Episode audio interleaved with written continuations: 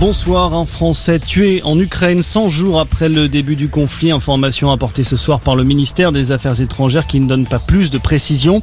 De son côté, après plus de trois mois de conflit, Moscou estime avoir rempli certains de ses objectifs dans cette guerre qui est aussi celle de la communication pour le Kremlin.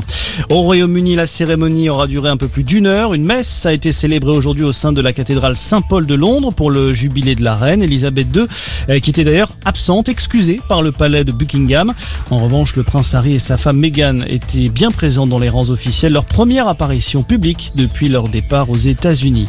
Dans l'actualité également, les yeux à nouveau rivés ce soir vers le Stade de France. Six jours après les incidents survenus en marge de la finale de la Ligue des Champions, l'enceinte de Saint-Denis est le théâtre d'un nouveau match de foot, celui entre la France et le Danemark en Ligue des Nations. Près de 79 000 spectateurs sont attendus pour le coup d'envoi à 20h45. Alors forcément, pas le droit à l'erreur pour les autorités qui ont donc décidé de sortir les gros moyens. Plus de 2000 policiers et gendarmes seront mobilisés, dont 650 spécialistes de la lutte contre la délinquance.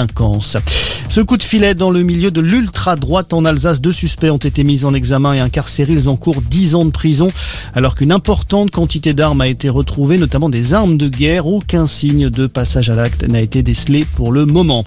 Le tennis à Roland Garros, à suivre en ce moment la première demi-finale messieurs entre Rafael Nadal et l'Allemand Alexander Zverev. Le Norvégien Casper Ruud affrontera ensuite le Croate Marin Silic. Attention aux orages dans le sud-ouest de la France. Dix départements sont placés ce soir en alerte orange.